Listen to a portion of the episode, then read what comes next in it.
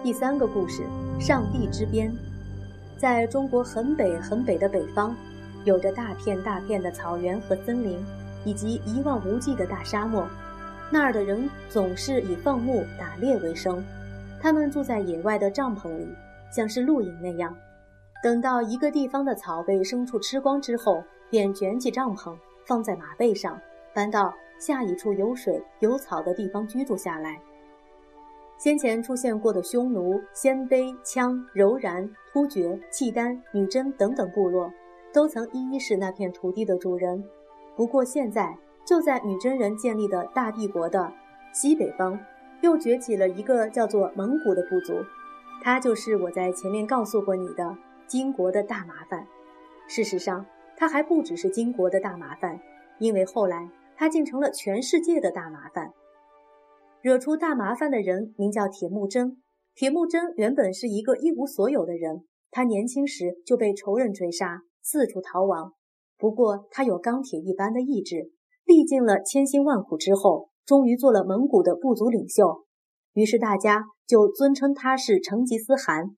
成吉思是大海的意思，颂扬他和大海一般伟大。汗就是领袖、共主的意思。成吉思汗向他的子民说。我的命令就是我的剑，他向将领们说：“你们是我最忠实的猎犬，无论要你们到哪里，你们都必须说到就到，巨石粉裂，说改就改，坚实毁灭，穿山断水，勇敢杀敌。”成吉思汗和他的骑兵都是勇武好斗的人，经常要找些借口与别的国家打仗。如果找不到好借口，也会制造一个出来。不过，对于金国，他根本不用找借口，因为从前金国曾经杀害过成吉思汗的祖先，所以当金国的新皇帝继位，派出使节通知蒙古时，成吉思汗便向使节吐出了一口口水，说：“你们的领袖根本是庸才，配做皇帝吗？”接着没过多久，他便出兵复仇了。蒙古骑兵像一阵暴风雨似的，铺天盖地地席卷了金国的土地和城池。成吉思汗的战术是迅速攻击，彻底毁灭。金国的女真人过惯了享乐的日子，突然遭到如此凶悍的敌人，简直没有招架的力量，在很短的时间内便溃败逃散。而金国的皇帝也就像宋朝的皇帝那样，悲切地献上财宝，祈求敌人饶恕他们。不过，蒙古人拿了财宝之后，仍旧继续攻打金国。他们打进了首都燕京城，把所有的金银珠宝都运到成吉思汗的墓葬之前。于是成吉思汗便把他们分给了有功的将士。金国的皇帝也像从前宋朝的皇帝一样，狼狈地逃出燕京，躲到过去北宋的首都汴京城去了。幸好那时候发生了一件事，让成吉思汗调转马头，忙着去攻打另一个国家——花剌子模，所以。金国才没有马上灭亡。花剌子模是亚洲中部一带的大强国，自恃武力坚强，竟然把蒙古来的一批商人给杀了。因此，成吉思汗也不再用找借口，就立刻率领大军向遥远的西方出发了。这支军队包括了骑兵、步兵、工兵、炮兵和补给部队。成吉思汗跑了三千里，半途还把隔在中间的西辽帝国给灭亡了。在抵达花剌子模时，蒙古军以极快的速度摧毁了敌人。成吉思汗宣布说：“凡是不投降的城市都必须屠杀。”所以，许多城池的人都被屠杀了。蒙古人把敌人的头颅砍下，并且堆成小山一样高。花剌子模信奉伊斯兰教。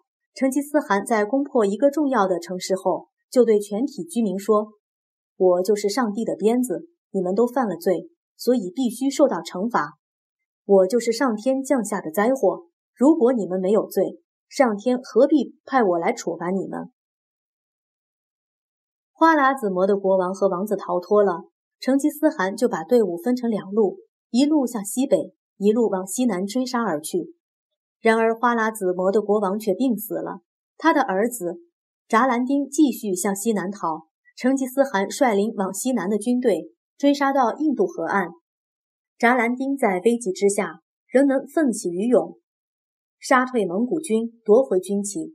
然后他忽然脱下盔甲，手握军旗，从六丈高崖一跃而下，跳入深不可测的印度河中，手中仍旧高举军旗，求水抵达对岸。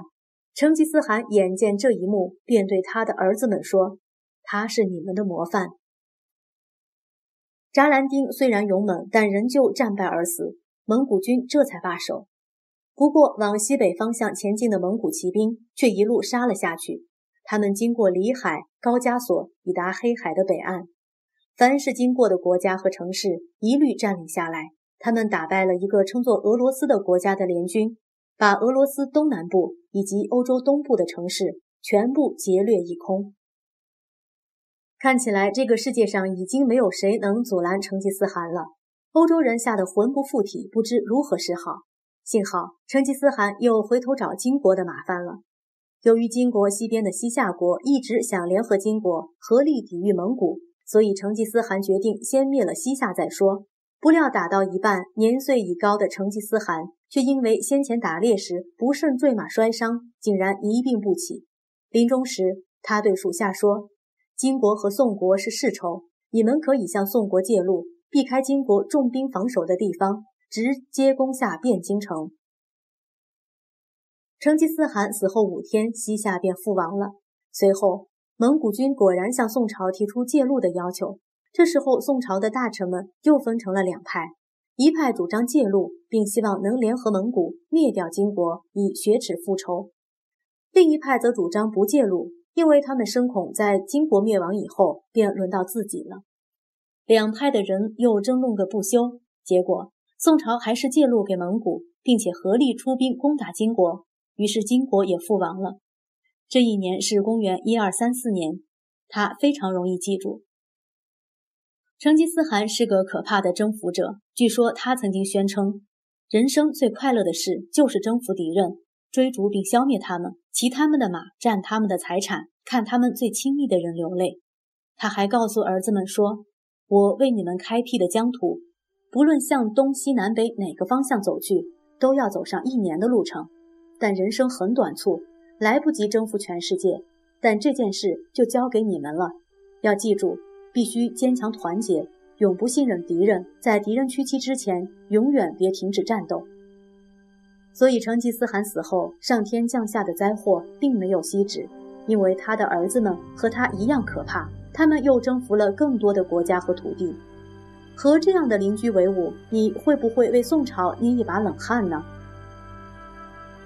说来听听，外交上敌人不是永远固定不变的，敌人有可能成为最有用的屏障，而朋友有时反而是最可怕的敌人。若你是宋朝的统治者，你借不借路给蒙古军呢？宋朝如果拿不借道这件事来和金朝谈判，换取撤销从前的不平等条约？你认为是不是会出现别的转机？